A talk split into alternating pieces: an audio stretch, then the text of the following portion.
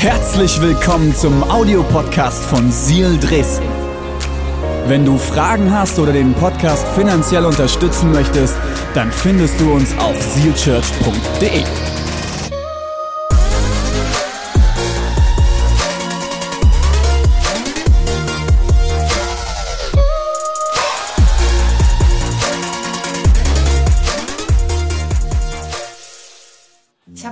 2014 bis 2019 als Finanzmaklerin gearbeitet und war in der Zeit recht erfolgreich. Ich durfte viele Rekorde sogar sprengen und habe dort unheimlich erlebt, wie Gott es gesegnet hat. Ja. Und wir haben aber gleichzeitig auch immer schon den Wunsch gehabt, Familie zu gründen. Absolut. Ich wollte gar nicht Karriere machen. Ich bin dort mehr oder weniger so reingerutscht. Und in der Selbstständigkeit ist es aber schon so, dass wenn man in der Elternzeit ist und so weiter, muss man das alles selbst organisieren. Mhm. Das heißt, ich habe, bevor Noah geboren ist, extrem viel gearbeitet.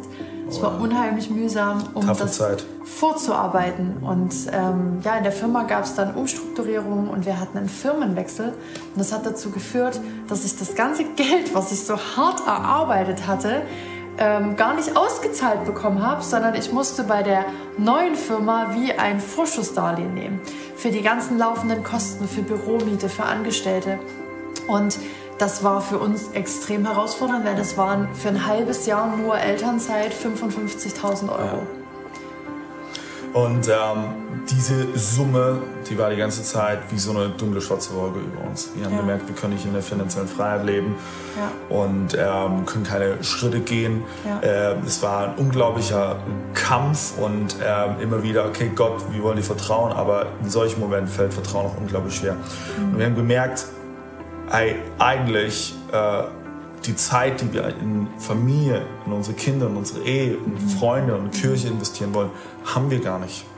Und äh, haben die Entscheidung getroffen, okay, wir wollen die Geldschulden sogar in Kauf nehmen und nehmen hier aus dem Business raus, die wird kündigen, mhm. weil Zeitschulden wollen wir nicht anhäufen. Ja. Und ähm, sind diesen Schritt gegangen damals. Ja, für mich war das auch so herausfordernd, weil ich wollte Mama sein. Ich wollte ja. gar nicht mehr in dem Business irgendwie arbeiten. Ich wollte auch mit David zusammen Kirche bauen. Wir hatten ganz andere Pläne. Und es war ein reines Hin und Her. Äh, Rennen durchs Leben von A nach B nach C. Wir haben uns die Türklinke in die Hand gegeben und es hat sich so gut und richtig angefühlt, dort rauszugehen.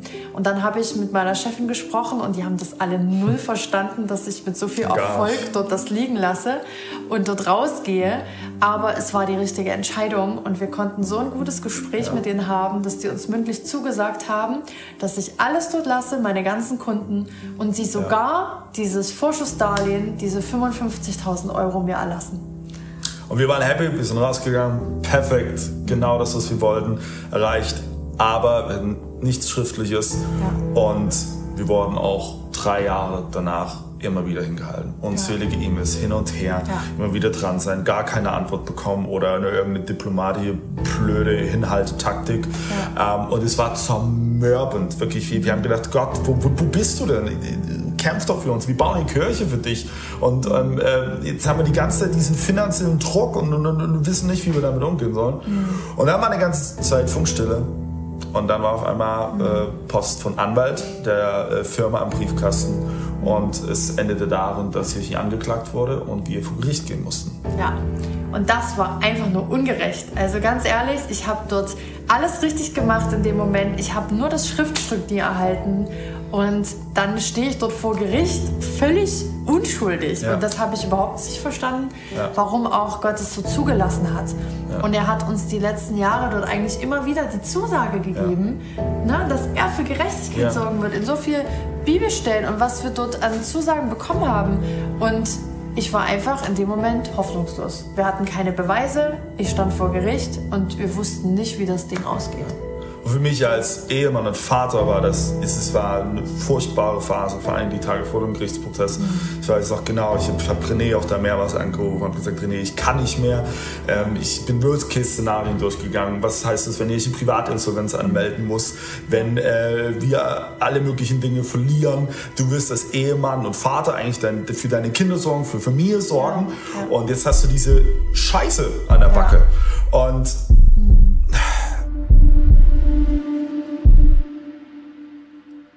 Einen wunderschönen guten Morgen. Guten Morgen. Seal Church. Ihr seht gut aus. Also herzlich Hier in willkommen hier in Leipzig. Ja, seht ihr gut aus? Dresden, auch, oder? Halle, Dresden. Erzgebirge, online. Schön, dass ihr alle mit uns heute Morgen zusammengeschaltet seid. Herzlich willkommen zum Vision Sunday 2023. Yes.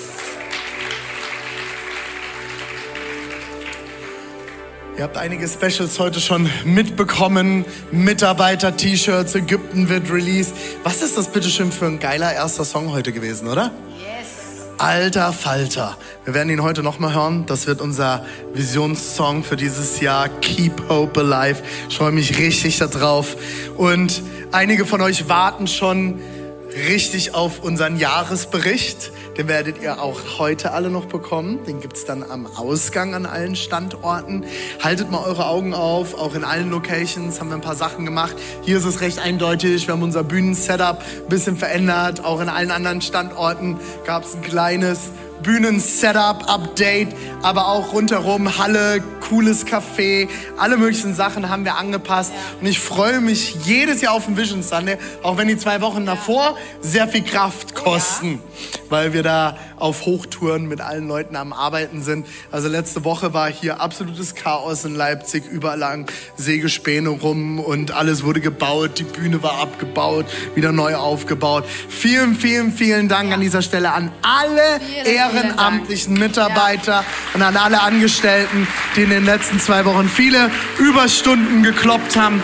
Vielen, vielen Dank fürs Umsetzen und mit möglich machen, dass wir eine Kirche sind, die am Puls dieser Zeit baut. Ist das gut?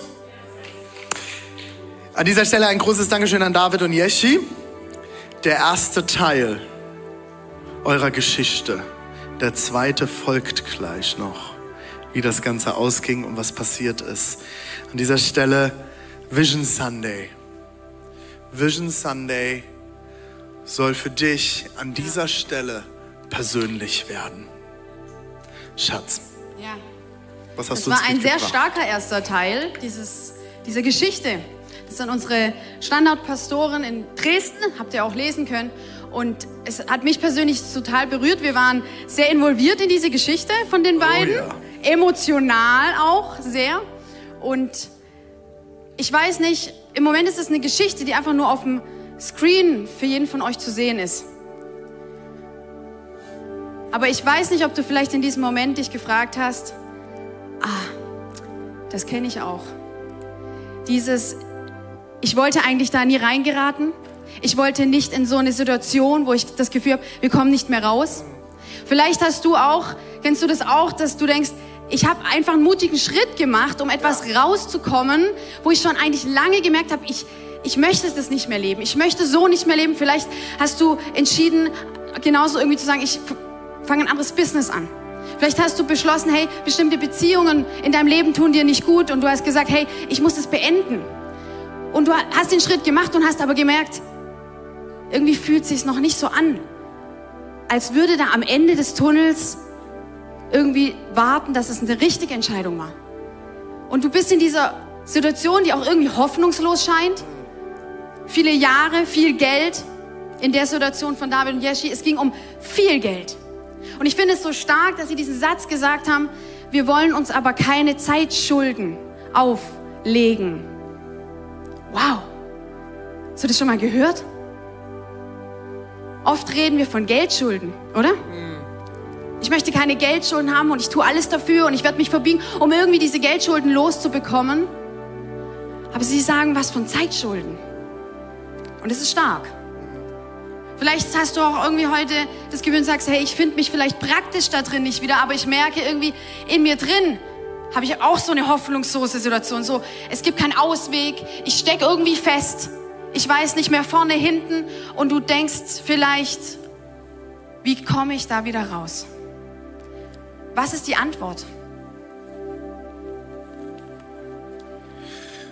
Hoffnungslosigkeit. Ich glaube, es ist ein riesengroßes Thema, das unsere Gesellschaft um uns herum beschäftigt. Jeder von uns Jeder von uns, glaube ich, war schon mal an irgendeinem Punkt in einer hoffnungslosen Situation. Vielleicht kämpfst du mit Depression. Ich glaube, das Gegenteil von Hoffnung ist nicht nur Hoffnungslosigkeit, sondern oft Depression. Wo keine Hoffnung ist, ist kein Lebenswillen. Wo keine Hoffnung ist, ist kein Ausweg. Wo keine Hoffnung ist, ist kein Licht. Und einige Leute haben mich die letzten Wochen schon angesprochen auf diesen Visionstrailer, den wir die letzten Wochen immer gezeigt haben, auch heute schon vorm Gottesdienst. Wir werden da gleich noch ein bisschen was auflösen.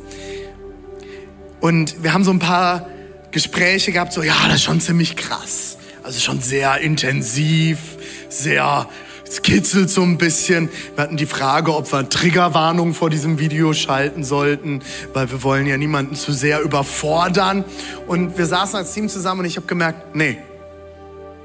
Wenn wir eine Triggerwarnung brauchen für die Realität dieser Welt, sind wir weltfremd geworden als Gemeinde.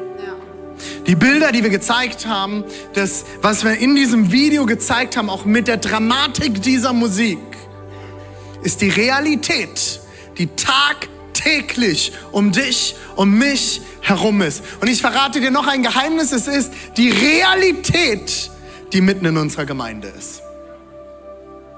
Wenn wir denken, liebe Christen, wenn du heute Gast bist, lehn dich kurz zurück. Wenn wir denken, dass diese Dinge nichts mit uns zu tun haben, als Gemeinde, weil wir sind ja Kirche. Hier ist alles super, hier ist alles perfekt. Ich muss dich enttäuschen, ich führe mit meiner Frau und vielen Pastoren die Seelsorgegespräche in dieser Gemeinde.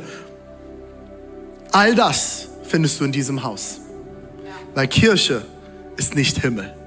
Kirche ist nicht perfekt. Christen sind nicht perfekt. Christen sind nicht besser. Wir haben es nur besser, weil wir jemanden haben, der mit uns durch solche Dinge hindurchgeht. Und ich weiß, ich weiß, dass wir mitten in diesem Haus Leute haben, die Drogenprobleme haben, die Suchtprobleme haben, die Opiatkrise, die immer mehr auch über unser Land hinweg rollt, macht auch nicht vor unserem Haushalt.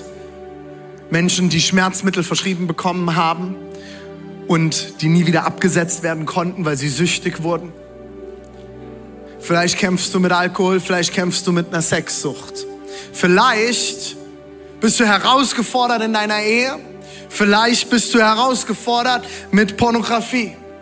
Vielleicht bist du herausgefordert mit Freundschaften, wie Deborah schon gesagt hat. All das ist um uns herum. Und wenn ich um mich herum schaue, wenn ich mich nur zehn Minuten unten auf diesen Parkplatz setze unter der Woche, da ist so viel Hoffnungslosigkeit. So viel Hoffnungslosigkeit. Und deswegen, Screen an, Video ab, schaut es euch an.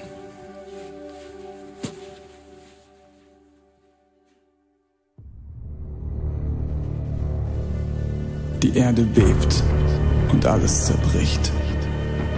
Erschüttert kann ich nicht glauben, was ich nicht glauben kann. Ich durchsuche mich. Ich kann dich nicht finden. Ich drehe jeden Stein um. Auf der Suche nach Sinn und Unsinn im Leben. Wo ist das Licht? Oder bist du da? Mittendrin? Kein Halt mehr. Festhalten. Deine Hoffnung, meine Hoffnung. Die Hoffnung der Welt. Gott.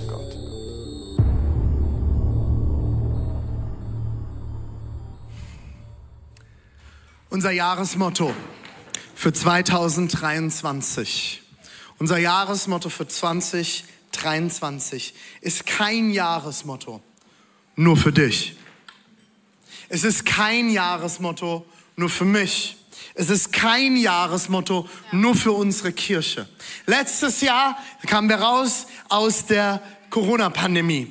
Und unser Jahresmotto war, Gott ist so viel mehr. Selbst nach all den Jahren, die wir durch haben. Selbst dort, wo wir herausgefordert waren, wo wir persönlich herausgefordert waren. All das, was wir gesehen haben. Gott ist so viel mehr. 2023 hat uns Gott als Leitungsteam und Pastoren dieses Hauses eine Vision aufs Herz gelegt, die eine Vision ist nicht nur für dich, Nicht nur für mich, nicht nur für unsere Kirche, sondern eine Vision, die aus diesen Wänden herausgehen soll. Eine Vision für unsere Region, eine Vision für unser Land. Wir wünschen uns, dass diese Vision, genau wie wir es auf unseren Mitarbeiter-T-Shirts hinten ganz klein in unseren Werten drinstehen haben, Transformation hervorbringt. In deinem Leben, in meinem Leben, in unserer Ehe, in unserer Familie, in unserer Kirche, aber darüber hinaus. Ja. Wenn ich mir nur alleine Leipzig anschaue, 500, äh, knapp 600.000 Einwohner. Mit allen Gemeinden zusammen machen wir vielleicht eine S-Bahn voll. Vielleicht zwei. Hier ist so viel Platz für Leute, die mehr brauchen die ein Erlebnis, eine Begegnung mit dem lebendigen Gott brauchen. Wenn ich mir Dresden anschaue mit 550 bis 600.000 Einwohner, Halle mit über knapp 200.000, wenn ich mir die Erzgebirgsregion anschaue, Mensch, da ist so viel Platz. Gott hat noch so viel mehr bereit. Und unser Land braucht Hoffnung. Und deswegen ist unsere Jahresvision 2023 deine Hoffnung, Gott. Deine Hoffnung, Gott. Simpel, einfach die Antwort dieser Welt. Schatz, nimm uns mit rein, was das heißt. Ja, so stark. Ihr seid noch ganz okay. Was mache ich jetzt? Äh, gut, ja, oha, Hoffnung, habe ich schon mal gehört? Ja, habe ich auch schon gehört. Es ist stark, Leute, weil es eigentlich so einfach ist und doch oft so fern. Es ist oft so weit weg und wir versuchen danach zu greifen und irgendwo zu sagen, ich brauche noch Hoffnung, gehen alle möglichen Wege, versuchen alles Mögliche in unser Leben reinzustopfen und zu integrieren, um ein Halm wieder von Hoffnung zu haben. Da du heute hier bist, ist das für dich und für mich, für uns. Deine Hoffnung, Gott. Gott ist unsere Hoffnung. Ich nehme euch mit rein. Wir haben einen ganz starken Jahresvers. Ihr konntet den jetzt auch schon in unserem Trailer immer wieder die letzten Sonntage sehen. Aber jetzt möchte ich euch hineinnehmen, dass es wirklich nahbar wird. Dass es für dich ein Kernvers für dein Jahr wird. Und nicht nur das, sondern auch für ein Kernvers in dem Umfeld, in dem du läufst. Und zwar ganz, ganz stark als Leitungsteam, als Kernteam. Wir hatten so stark auf dem Herzen, es wird ein Jahr, wo wir nicht mehr in erster Linie unbedingt innerlich uns aufbauen und füttern müssen, weil das haben wir getan. Im letzten Jahr haben wir uns gefüttert und ausgerichtet. Und ja, das müssen wir immer und immer wieder tun. Jeder persönlich, jeder in seinem Leben. Aber als Kirche lasst uns rausgehen. Lasst uns Hoffnung dort leben, wo Menschen sind, die keine Hoffnung mehr haben. Es ist so ein starkes Wort. Aber es ist manchmal so schwer. Für mich ist es manchmal schwer. In ganz normalen Situationen. Unser Kernvers Jahresvers, der uns durchbegleiten wird als Kirche. Das ganze Jahr. Du wirst ihn überall sehen. Du wirst, ihn, du wirst gar nicht drum kommen, um ihn zu lesen und aufzusaugen. Der steht in Jeremia 29, Vers 11. Ihr dürft mit mir lesen. Denn ich allein weiß, was ich mit euch vorhabe. Ich allein weiß, das spricht Gott, sagt es uns zu. Ich, der Herr, habe Frieden für euch im Sinn und will euch aus dem Leid befreien. Ich gebe euch wieder Zukunft und Hoffnung. Mein Wort gilt. Gott spricht es uns zu. Er allein wird uns wieder Frieden geben. Er wird dich aus dem Leid befreien. Er wird mich aus dem Leid befreien, egal ob dein Leid innerlich gerade stattfinden findet oder außen um dich herum, weil alles irgendwie Chaos ist. Er wird dich hinausführen aus dem Leid. Es geht weiter, es gibt weitere Verse, wo wir ein bisschen hineingehen in den Kontext der Situation. Die Situation war folgendes. Das Volk Israel war in babylonischer Gefangenschaft. Zu diesem Zeitpunkt. Was bedeutet das? Israel war befreit. Sie waren in dem Land, wo ihnen lang verheißen war. Sie lebten in Jerusalem und dann wurden sie zerstreut. Sie brachten, es brachte Spaltung und sie wurden überall verstreut und waren in Gefangenschaft. Sie waren nicht frei. Sie konnten nicht tun und lassen, was sie wollten. Sie waren nicht an dem Ort ihrer Bestimmung, sondern sie waren zerstreut. Und Gott wählt einen Mann aus namens Jeremia und sagt, geh und sag den Menschen das. Sie brauchen neue Hoffnung. Ihre Situation ist aussichtslos. Ich brauche dich, dass du kommst und Hoffnung sprichst. Dass du kommst und Befreiung aussprichst. Dass du kommst und hineinsprichst in das Leid und neue Hoffnung säst. Und da heißt es weiter in Jeremia 29, 12 bis 14. Ihr dürft mit mir lesen. Wenn ihr dann zu mir ruft, wenn ihr kommt und zu mir betet, will ich euch erhören. Wenn ihr mich sucht, werdet ihr mich finden. Ja, ja, sag mal ja. Ja. Alle in den Standorten überall sagt ja. ja. Wenn ihr von wenn ihr von ganzem Herzen nach mir fragt, will ich mich von euch finden lassen. Jesus ist ein Gott, der uns nicht nur mit einem Vers losschickt, sondern er wird konkret. Ich weiß nicht, wo du herkommst, ich weiß nicht, was deine Geschichte ist, ich weiß nicht, was auch deine Geschichte mit Kirche und mit Glauben ist. Gut, dass du heute hier bist. Egal, wo du herkommst, egal, wo du sagst, ich bin nur mitgeschleppt worden. Da war irgendjemand, der hat gesagt, da gibt es einen Visionssonntag, was auch immer das vielleicht bedeutet für dich, für dich als Gast heute.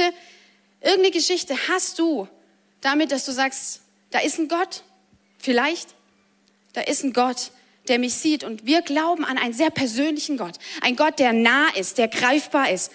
Unser Herz, warum wir Kirche leben, warum du heute hier bist, warum wir zusammen Kirche bauen und hinausgeht, ist, weil Gott persönlich ist. Er ist kein ferner Gott, der einfach mal einen Vers ausspricht und du denkst, ich kann damit null anfangen, sondern er wird persönlich. Deswegen, wenn du heute hier bist und du mitschreibst, wenn du online dabei bist, hol deine Schreibsachen raus und schreib mit. Jetzt wird's konkret. Okay? Ready? Mein erster Punkt, den du dir aufschreiben darfst, ist, rufe zu Gott für dich und für andere. Rufe zu Gott für dich und für andere. Wir gehen noch mal in den ersten Teil von diesem Vers rein, weil ich tiefer mit euch reingehen will. Und der startet, du darfst ihn mir noch mal anzeigen. Wenn ihr dann zu mir ruft, wenn ihr kommt und zu mir betet, will ich euch erhören. Der erste Punkt ist, rufe zu Gott für dich und für andere. Hier heißt es, wenn ihr dann kommt und zu mir ruft, wenn ihr dann kommt und zu mir betet, das alles, was da drin steckt, ist, wir müssen kommen. Schreibt dir fett auf, ich muss kommen. Ich muss meine Füße bewegen. Ich muss mein Herz bewegen. Und ich muss sagen, hier bin ich. Hier bin ich. Was hast du für mich? Es gibt manchmal Situationen, oder da da betest du, vielleicht betest, bist du so ein Typ, der betet morgens, vielleicht betest du abends im Bett. Es gibt so bestimmte Rituale, die helfen uns. Manchmal müssen wir diese Rituale auch ein Stück sprengen, um überhaupt wieder zu sagen, ich muss mal wieder richtig rufen. Ich muss mal wieder richtig vielleicht Gott in den Ohren liegen und sagen, Herr, ich brauche deine Hilfe. Ich brauche deine Rettung. Die Situation ist aussichtslos. Rein mit unseren menschlichen Augen mit unserem menschlichen Tun kann ich es nicht verändern. Jesus, ich brauche dich. Wenn du heute hier bist und sagst, keine Ahnung, ich habe noch nie gebetet. Vielleicht rufst du einfach mal, Gott, wenn es dich gibt, komm in mein Leben. Zeig dich mir. Ich möchte dich fühlen. Ich möchte dich spüren. Da ist ein Gott, zu dem können wir rufen. Vielleicht musst du mal auf die Knie gehen. Wisst ihr was, warum die Situation so krass ist? Die Israeliten waren in Gefangenschaft. Ich glaube, unsere Gefangenschaft, unsere Generation, unsere Gesellschaft heutzutage ist eher innere Gefangenschaft. Ich weiß nicht, wie viele Menschen hier sind und sagen, ich war schon mal wirklich im Gefängnis. Ich war es nicht.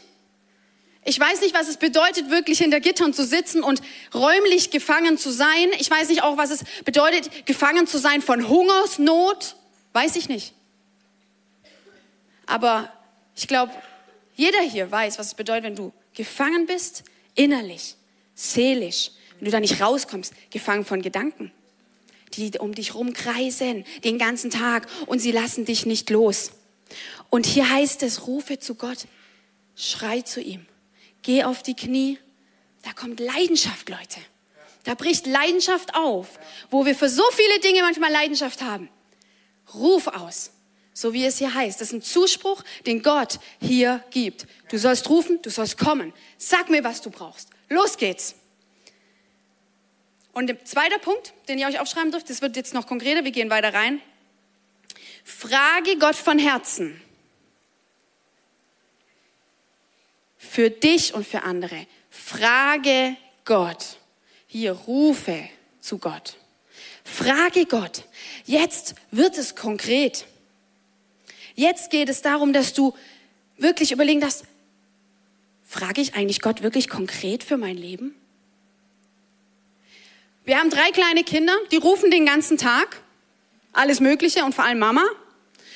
Und kennt, an alle Eltern kennt ihr das noch so beim ersten Kind so, oh, sag endlich Mama. Mama.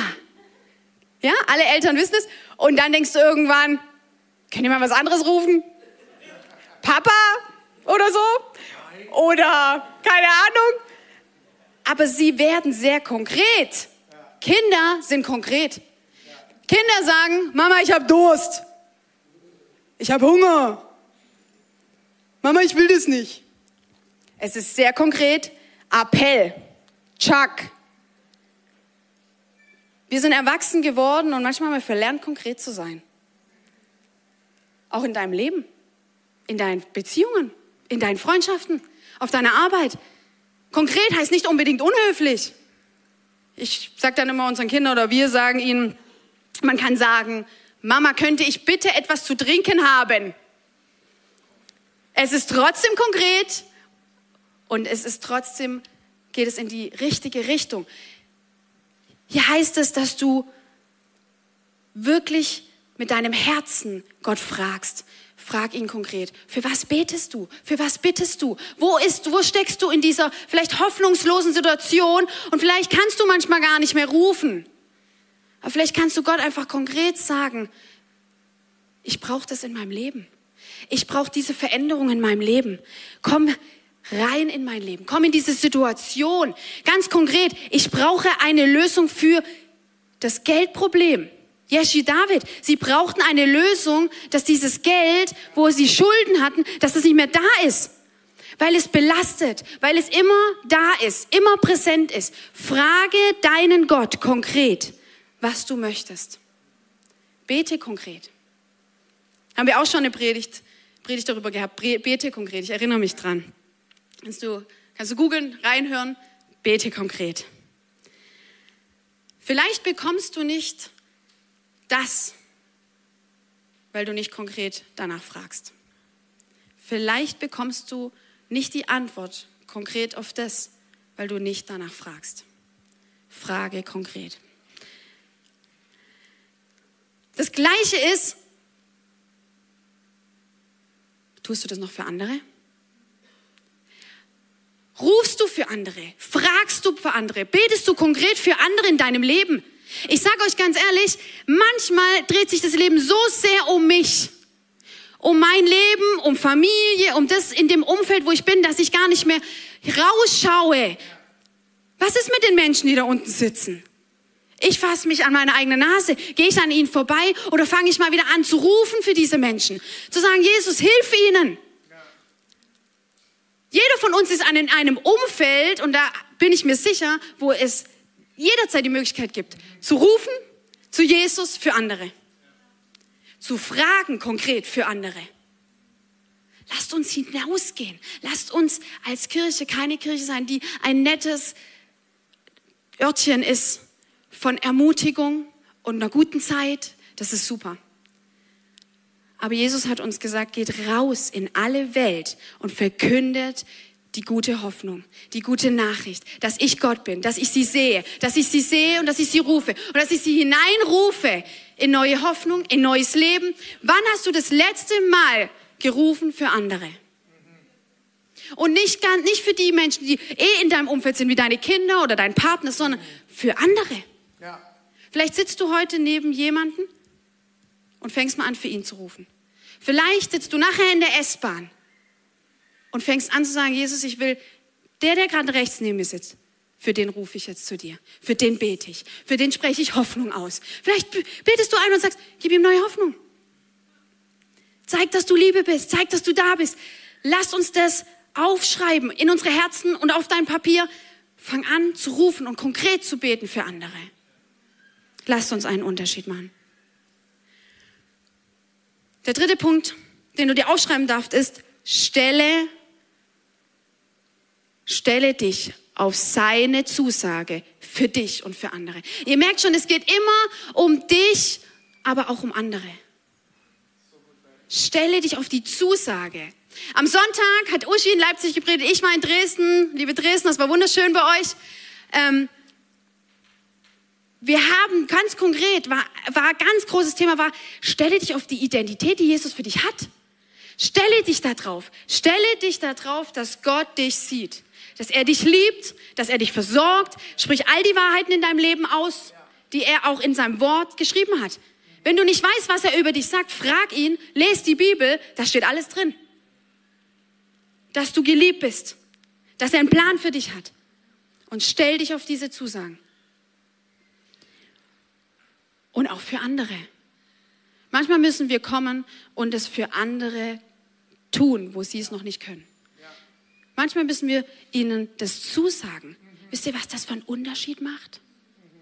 Hast du schon mal probiert, starke Identität in das Leben von anderen hineinzusprechen? Nicht in so einem beiläufigen Gespräch, sondern du gehst hin und sagst, Gott sieht dich, er liebt dich und er hat alles in seiner Hand. Zu jemandem hinzugehen und sagen, er hat genau diese Hoffnung für dich. Er hat einen Ausweg für dich. Er hat Licht, weil er Licht ist. Sprich konkret zu anderen diese Wahrheiten aus. Diese Identität. Identität ist nicht, wo wir manchmal uns drin befinden. Das haben wir letzte Woche gehört. Nicht unser Zustand ist unsere Identität, sondern unser Stand. Wir gehören zu diesem lebendigen König, zu diesem vollmächtigen König. Und manchmal ist es dran, dass wir das einfach jemandem zusprechen, der es selbst nicht glauben gerade kann, der gerade keine Kraft hat. Lass uns stark sein füreinander, zusammen und zusammen unterwegs sein und diese Hoffnung hinaustragen.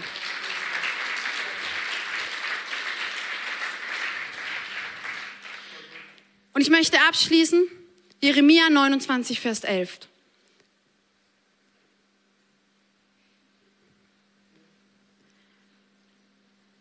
mein Wort gilt. All das, wo du jetzt aufgeschrieben hast, all das, was du gehört hast, zusammengebunden, Jesus sagt, mein Wort gilt. Mein Wort gilt. Es ist nicht Blänkerlei, es ist nicht einfach leere Versprechen, es ist nicht, okay, wir versuchen es mal, sondern mein Wort gilt. Er stellt sich auf sein Wort. Er ist ein, ein, ein, ein König, der zu seinem Wort steht. Und darauf können wir uns verlassen. Mein Wort gilt. Da ist eine Hoffnung, die größer ist. Gott.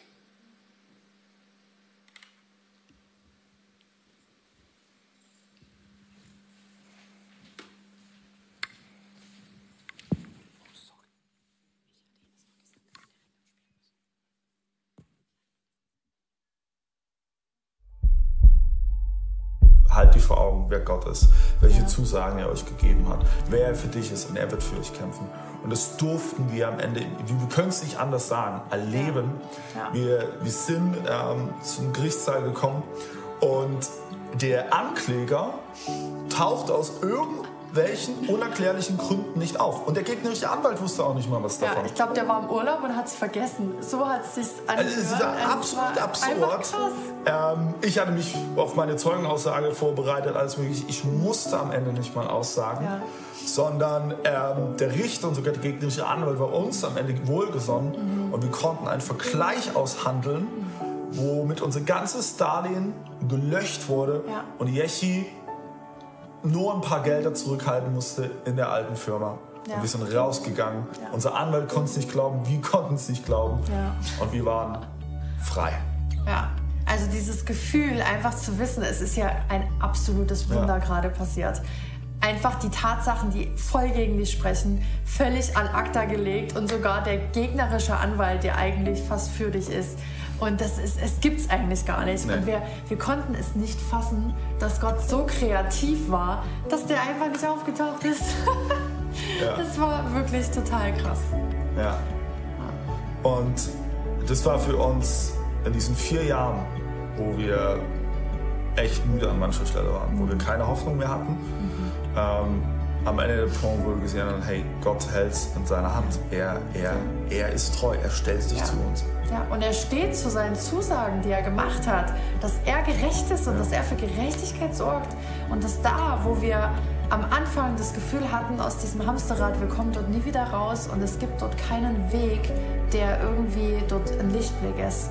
Es gibt Hoffnung. Es ja. gibt Hoffnung ja. und es ist immer möglich, dass Gott eingreift, auch wenn von unserer menschlichen Seite her keine Lösung irgendwie in Sicht ist.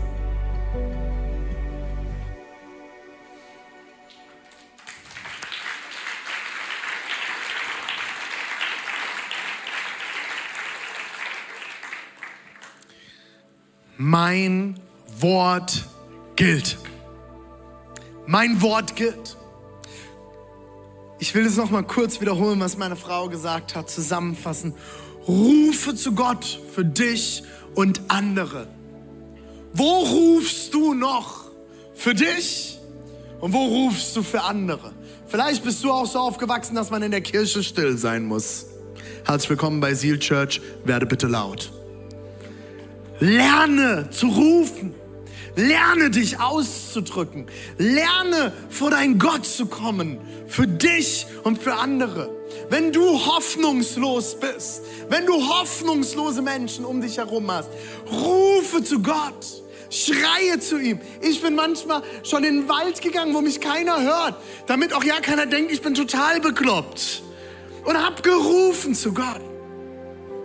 Ich hab gerufen zu Gott. Mach Musik zu Hause an und rufe zu Gott. Rufe für andere.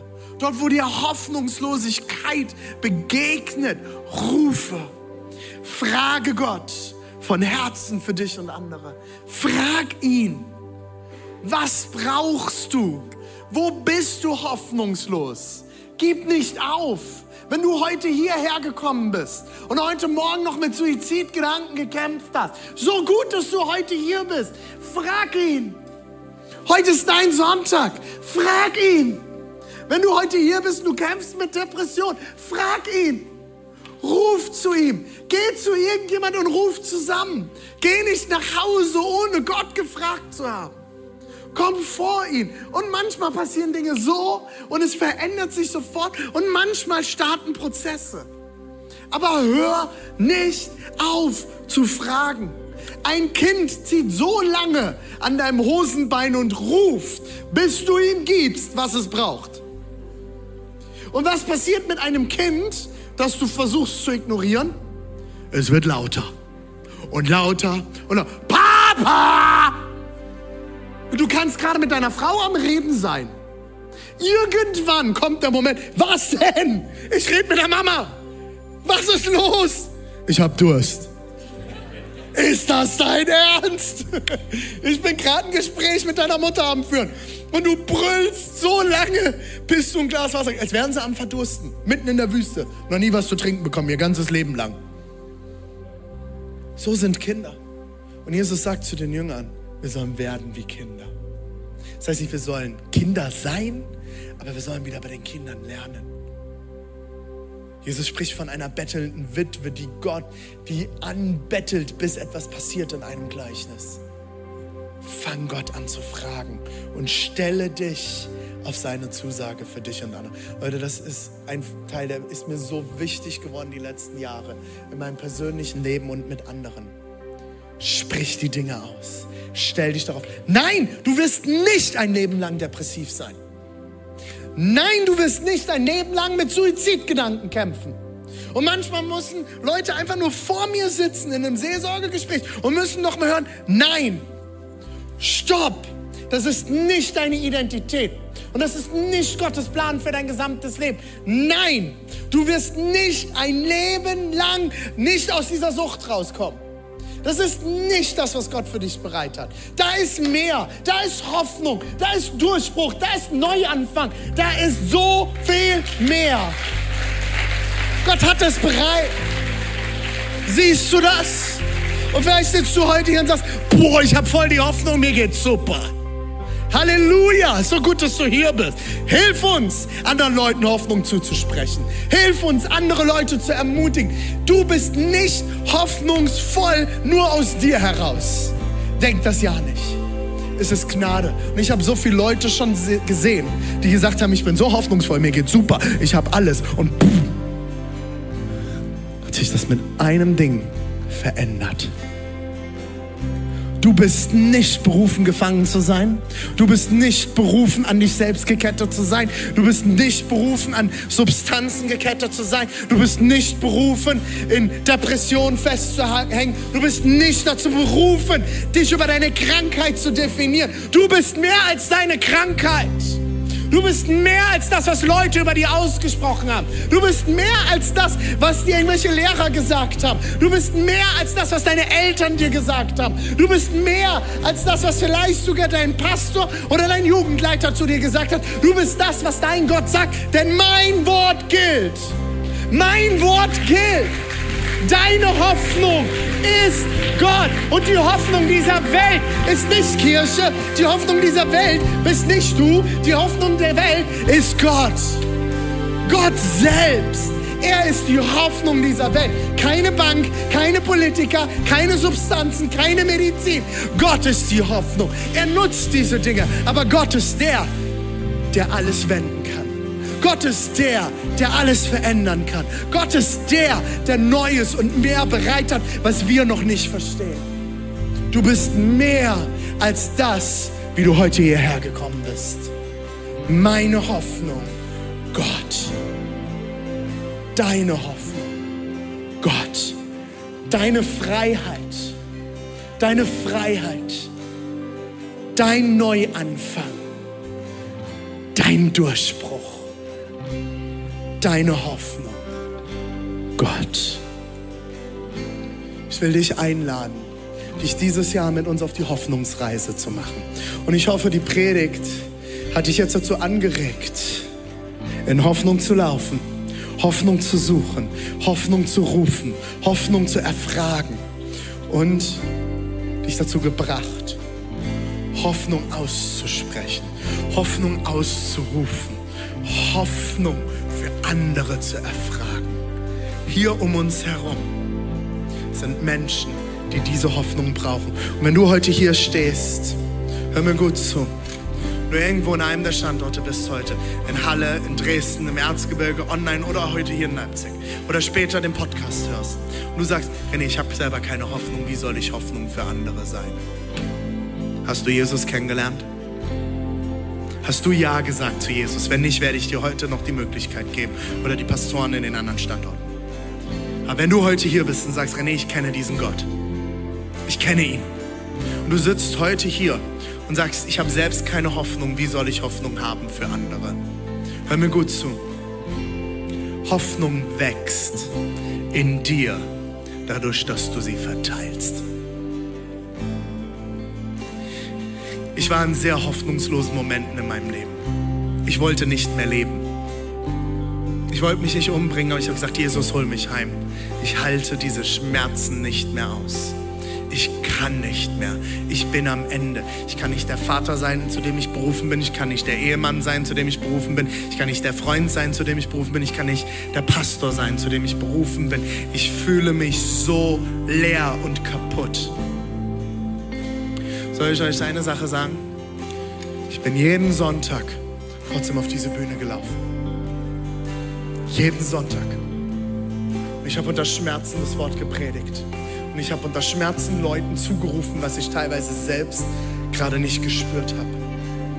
Und weißt du was? Jedes Mal, wenn ich diese Bühne verlassen habe, war ich ermutigt, weil ich zu mir selbst gepredigt habe. Ich habe nicht nur zu dir gepredigt, ich habe zu mir selbst gepredigt. Du musst es noch nicht hinkriegen. Du musst nicht schon gesund sein. Du musst nicht schon alle Hoffnung haben. Sprich es aus. Denn sein Wort gilt. Im Vers 14 im Jeremia 29 sagt er, das verspreche ich euch. All das verspreche ich euch. Ich werde euch befreien. Ich werde euch Hoffnung geben. Ich habe mehr für euch bereit. Genauso wie David und Jeschis erlebt haben. Leute, wir haben zusammen geweint davor. Wir haben zusammen gefleht. Wir haben zusammen auf den Knien gelegen und gesagt, Gott, du musst kommen und hier ein Wunder tun. Alles spricht gegen David und Jeschi. Alles spricht gegen sie. Aber du hast es mit dem Volk Israel getan. Du hast sie aus Ägypten befreit. Du hast sie das Land einnehmen lassen, wo Riesenarmeen ihnen gegenüberstanden. Und sie haben trotzdem gewonnen. Und wir werden hier siegen. Und wie krass ist es, dass dann einfach der, Anwalt, der, der, der, der, der Kläger nicht auftaucht. Der ist einfach nicht da. Als würde er nicht existieren. Gott hat es geführt. Und seine Wege sind unergründlich.